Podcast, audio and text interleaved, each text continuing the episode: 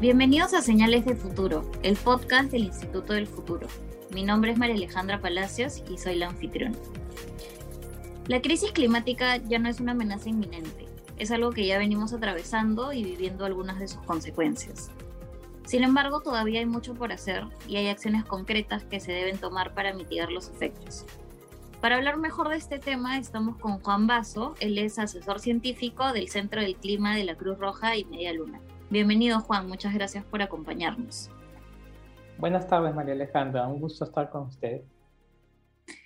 Muy bien Juan, y para empezar quisiera hablar un poquito sobre cuáles son las estrategias que tienen los países frente al cambio climático y de quiénes eh, podríamos aprender a quienes podríamos tomar como ejemplo para el Perú también hacer esas estrategias.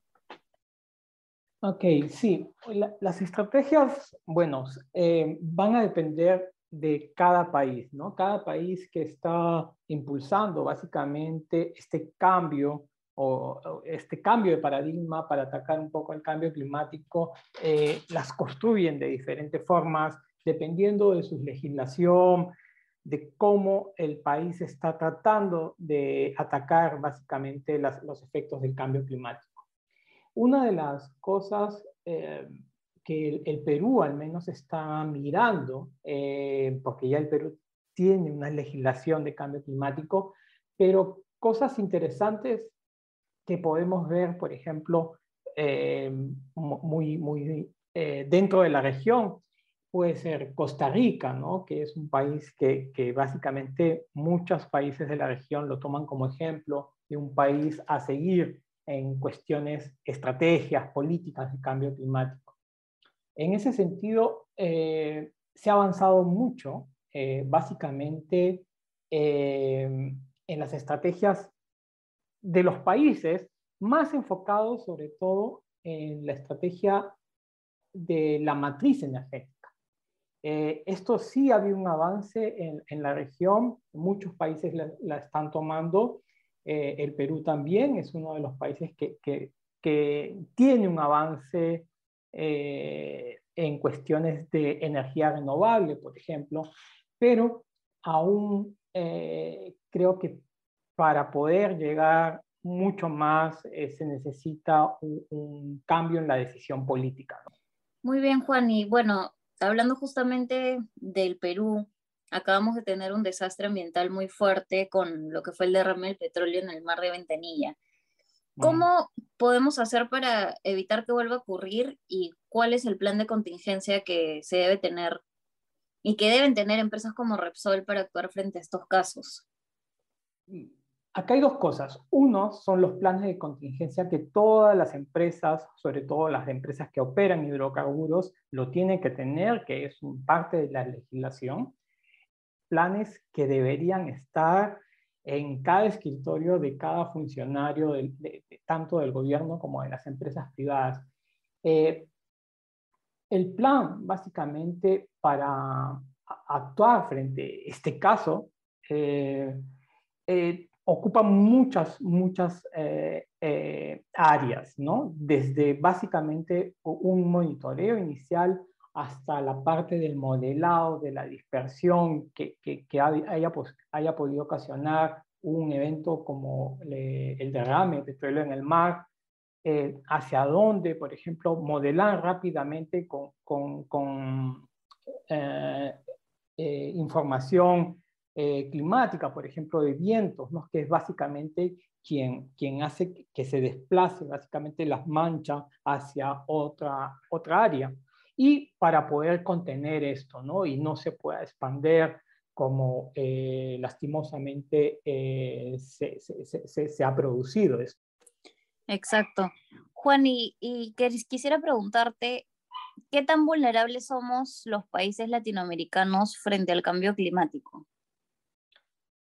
En los países latinoamericanos están dentro, casi la gran parte de los países latinoamericanos están en los tops eh, de países vulnerables ante el cambio, ante el cambio climático. ¿no? solo eh, algunos países como Bangladesh, en, eh, en Asia o algunos países africanos también están dentro del top.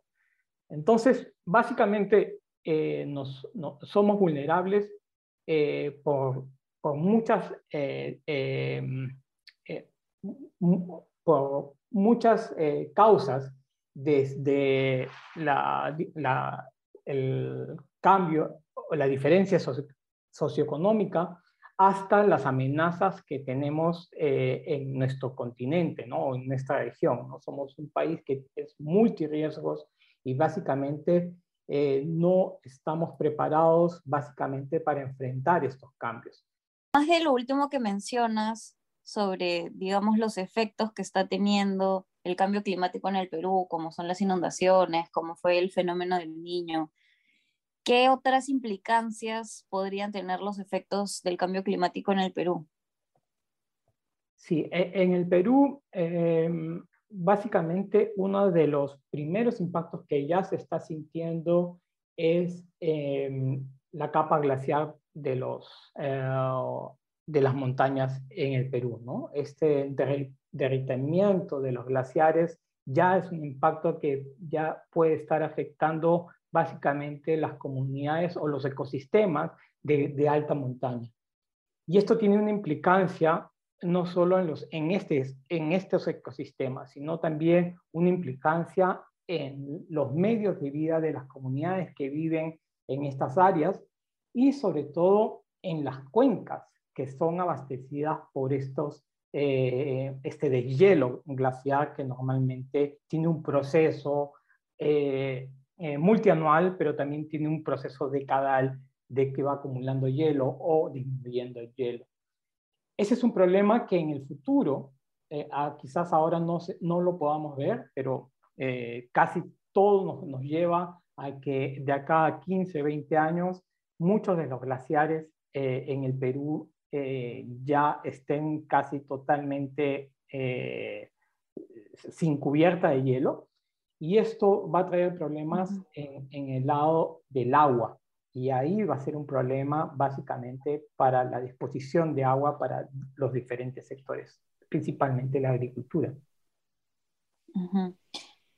¿Y qué tipo de tecnologías se pueden utilizar para mitigar estos efectos del cambio climático?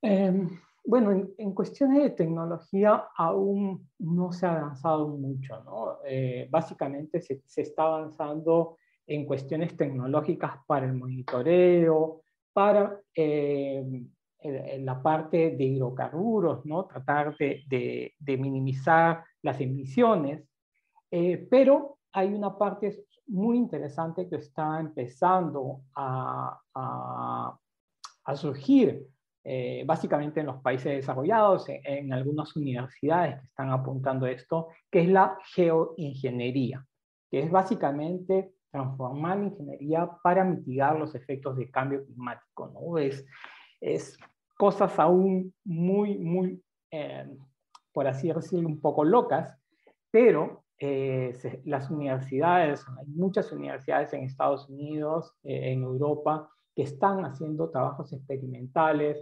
para eh, minimizar eh, el calentamiento planetario eh, y estas tecnologías aún son muy experimentales, pero la idea que esto se está haciendo un poco en laboratorio para después ponerlas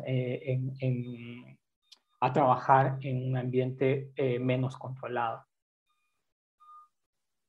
Muy bien, Juan. Yo quisiera que nos cuentes ahora un poco sobre la transición verde y cómo es que podemos acelerar esa transición en respuesta al cambio climático. Como lo comentaba al inicio, ¿no? la, transición verde, sobre todo eh, en el, hablando del Perú, eh, ah, está empezando, eh, básicamente, sobre todo en la parte energética, cada vez más se tiene Em, empresas o, que están apostando por el cambio eh, de energía renovable, ¿no? Estamos viendo que muchas partes de la costa, por ejemplo, eh, del Perú ya vemos parques eólicos, se están explorando otras alternativas como energía solar en el sur del Perú, pero como les decía también, esta es parte de una decisión política. Actualmente, la, matriz energética del Perú está bastante enfocada a la energía hidráulica, ¿no? Pero, y básicamente el gas eh, pero por ahí hace unos días también se ha, se ha puesto eh, un poco la atención en que tenemos que empezar ya a explorar nuevas fuentes, por ejemplo, de gas. Lo que no se está haciendo es básicamente por ahora, por cuestiones políticas, es que no se está abriendo más eh, oportunidades de exploración. un poco, no solo para la parte de hidrocarburos, pero sí para, para el gas. Eh, Perú tenía unas ricas eh, eh, y potenciales fuentes de gas, como la de Camisea, Bolivia acaba de descubrir una fuente riquísima de gas y seguro que el Perú también por ahí debe tener. Y creo que esta es una de las alternativas. Otra de las fuentes que se está buscando es la, fuente del litio, que está ya bastante bien ubicada en el sur del país, principalmente en el departamento de Puno, y hacia esos tenemos que ir, ¿no? Cambiando eh, un poco eh, eh, hacia la, cambiar esta mentalidad hacia la descarbonización y enfocar un poco más hacia la transición verde, como usted indica. Y Juan, cuéntanos, ¿qué políticas públicas ya, bueno, mencionabas algunas, pero concretamente, ¿Qué políticas públicas se pueden promover para involucrar a la sociedad a preservar y cuidar el medio ambiente? Sí, básicamente lo que tenemos que promover un poco más es la ley marco sobre cambio climático, ¿no? que ya la tiene el Perú establecida, que básicamente eh, se ha logrado hace un par de años atrás. Y básicamente esta ley es un proceso que va a tener que llegar y aterrizarla. Básicamente a los diferentes eh, sectores, a los diferentes eh, niveles, tanto al nivel local, regional, eh, subnacional o nacional, pero también hacia las comunidades, hacia los ciudadanos, ¿no? Y ahí creo que justamente cosas como esta, un podcast o, o instituciones como las suyas, básicamente eh, es una tarea que, deberíamos hacer. Muy bien, Juan. Y ya para finalizar, ¿cuál es el escenario futuro para el cambio climático en el Perú? Sí, aún eh, es una pregunta un poco difícil debido a que eh, los escenarios, ¿no? Nosotros ponemos un escenario y un escenario es probabilístico. Sin embargo, este, hay cosas que ya se están dando, como les ¿no? el retroceso glacial, que ya lo tenemos presente y cada vez más intenso. Eh, hay eh, un escenario donde eh, básicamente los modelos, por ejemplo, que, de, cambio climático indican que vamos a tener eh, posiblemente un, un, cambio en el régimen de precipitaciones, sobre todo en la zona norte, eh, un poco eh, más, menos de lluvia en la zona sur. Entonces, estas consecuencias van a tener sus impactos a, diferentes sectores económicos de desarrollo y de salud incluso. Son muchos escenarios eh, dependiendo eh, de los, los, sectores que se van a ver involucrados, agua, salud, eh, vamos a tener cambios.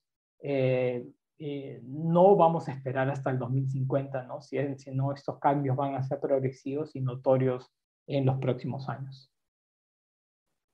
Excelente, Juan. Muchísimas gracias por acompañarnos. Sin dudas, como bien mencionas, el Perú es uno de los países más vulnerables al cambio climático y esperamos que se tomen decisiones políticas que ayuden a prepararnos mejor, que la sociedad se involucre aún más en el tema y que pronto se desarrollen más tecnologías como las que has mencionado para responder mejor a los efectos del cambio climático.